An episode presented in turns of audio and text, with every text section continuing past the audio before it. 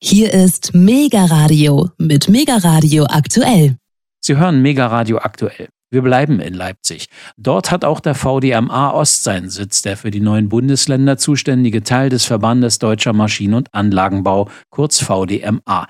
Er ist der Branchenverband deutscher und europäischer Maschinen- und Anlagenbauer, vertritt über 3500 Unternehmen mit rund 4 Millionen Mitarbeitern in Europa, davon alleine mehr als eine Million in Deutschland. 1892 gegründet, ist er einer der maßgeblichen Tarifpartner in der Branche. Oliver Köhn ist der Geschäftsführer des VDMA Ost und vertritt nach eigener Aussage die Interessen von über 350 Unternehmen im ostdeutschen Maschinen- und Anlagenbau. Im Gespräch mit meinem Kollegen Alexander Boos kommentiert VDMA Ostchef Köhn die aktuelle Konjunkturlage der ostdeutschen Maschinenbauer und andere Aspekte ihrer Geschäftstätigkeit in unseren krisengeschüttelten Tagen. Herr Köhn, ich war überrascht, aber ehrlich gesagt positiv überrascht, als ich Ihre jüngste Pressemitteilung las zur Konjunkturlage. Dort hieß es, Kapazitätsauslastung und Auftragspolster bleiben bei den Unternehmen im VDMA Ost hoch. Weiterhin gute Auftragslage hieß es da. Natürlich gibt es auch Schattenseiten, aber lassen Sie uns zunächst über die positiven Dinge reden. Wie ist die Lage? Also insgesamt muss man sagen, ist die Lage durchaus positiv. Das hat mir auch das Feedback unserer Vorstandsunternehmen jetzt am vergangenen Freitag auf unserer Tagung äh, nochmal bestätigt. Allerdings, und das gehört natürlich auch zur Wahrheit, gibt es durchaus Licht und Schatten.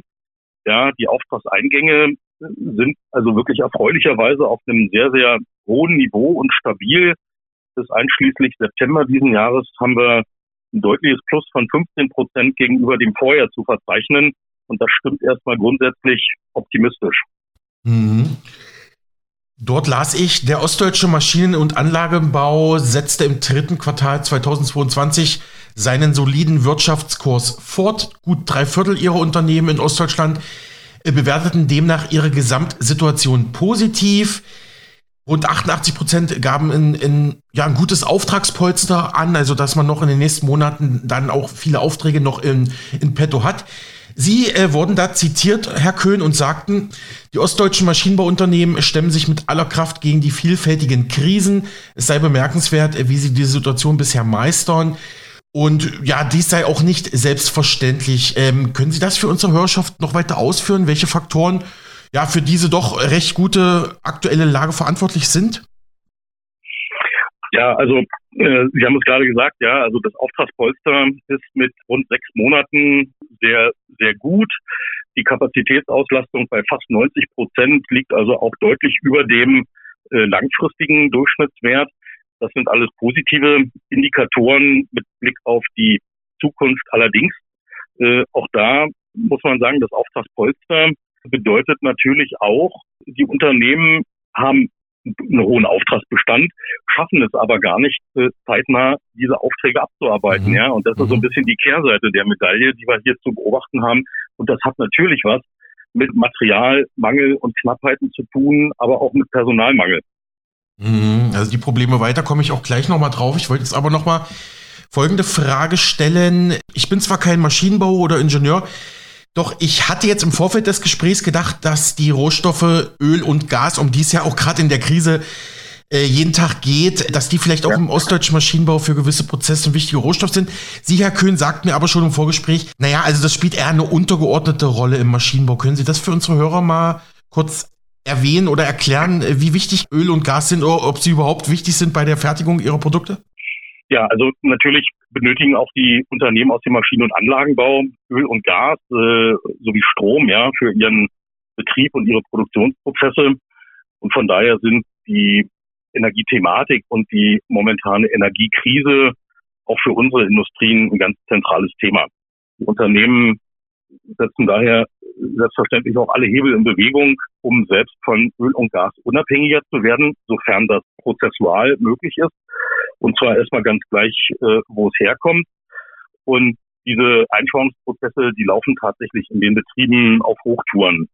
Ja, jetzt muss man allerdings sagen, dass der Maschinenbau nicht so energieintensiv ist wie andere Industriebranchen, zum Beispiel die Chemieindustrie oder die kunststoffverarbeitende Industrie.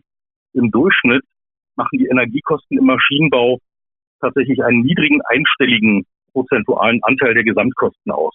Ja. Mhm. Im Übrigen aber ist der Maschinenbau wiederum ein ganz wichtiger Technologielieferant, nämlich für Windräder, die Photovoltaik, äh, Wasserstoffanlagen und so weiter. Und insofern steht das Thema weg von Öl und Gas hin mhm. zu grünen Technologien ganz oben auf der Agenda im Maschinenbau. Okay, ähm, ich stelle die Frage trotzdem, können Sie auch in einem oder zwei Sätzen beantworten. Also spielt die, äh, ja, auch politisch, äh, sage ich mal jetzt, im Rampenlicht stehende Raffinerie in Schwedt oder spielt die für den VDMA aus gar nicht so eine große Rolle? Also die tatsächliche Bedeutung für einzelne Unternehmen, die kann ich tatsächlich nicht beurteilen, mhm, okay. weil wir kennen die individuellen Lieferverträge äh, für Energie äh, jetzt nicht der Unternehmen. Ich gehe aber davon aus, dass es keine entscheidende Rolle spielt. Mhm.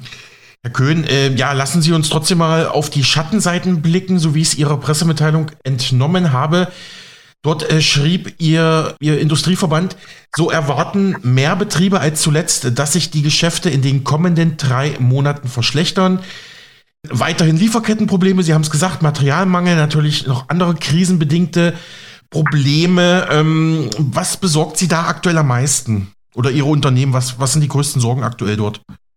Also neben der Energiethematik, die natürlich schon aufgrund der hohen damit verbundenen Unsicherheit die Unternehmen beschäftigt, ist aktuell, auch das war das Feedback aus unserer jüngsten Vorstandssitzung, ähm, tatsächlich der immer größer werdende Fachkräftemangel. Ja, ist kein Geheimnis, dass die äh, demografische Entwicklung dazu führt, dass immer weniger Leute tatsächlich dem Arbeitsmarkt zur Verfügung stehen. Also das ist ein Trend. Ähm, dazu kommt, dass wir in den für uns relevanten äh, auch Ausbildungsberufen einen deutlichen Rückgang zu verzeichnen haben. Ja, auch die MINT-Fächer äh, in den Schulen mhm. werden nicht äh, so gefördert und unterrichtet, wie wir uns das gerne vorstellen. Ja. Und äh, das führt tatsächlich dazu, dass die Unternehmen sich immer stärker und häufiger über Fachkräftemangel äh, beklagen äh, und auch zum Teil nicht in der Lage sind, ihre offenen Ausbildungsplätze zu besetzen. Also Probleme nicht nur auf der Materialseite, sondern auch auf der Personalseite. Es gab auch jüngst neue Untersuch genau. Untersuchungen im Bildungswesen, also dass vor allem im MINT-Bereich, in den naturwissenschaftlichen Bereichen, die Schüler auch weltweit, nicht nur in Deutschland, weltweit sehr, sehr schlecht abschneiden. Kann ich mir vorstellen, dass sie da was anderes erwarten als VDM Ostsprecher und Geschäftsführer. Herr Köhn, wie wirken sich erhöhte Energiekosten auf Produkte der ostdeutschen Maschinenbauer aus, sofern Sie das wissen? Ne? Ich weiß, Sie haben so viele Unternehmen, ist mir klar, dass wir nicht jedes einen mhm. Blick haben ja, letztendlich ähm, haben wir es mit einem globalen Markt und einem globalen Wettbewerb zu tun. Und insofern geht alles, was die Kosten erhöht, äh, zulasten der Margen. Das heißt geringere Erträge äh, am Ende des Tages für die Unternehmen, weil ich eben nur sehr bedingt in der Lage auch bin, als Produzent diese Mehrkosten an meine Kunden weiterzugeben. Hm, noch zwei Fragen. Also vielleicht nochmal an dieser Stelle, also neben dem von uns jetzt besprochenen hatte ich noch gelesen, zögerliche Invest zögerliches Investitionsverhalten, weil auch die Investoren nicht wissen, was kommt, ist klar. Und natürlich die weiteren ungelösten Krisen hatten Sie auch erwähnt, das würde auch die, die Geschäftserwartungen dämpfen.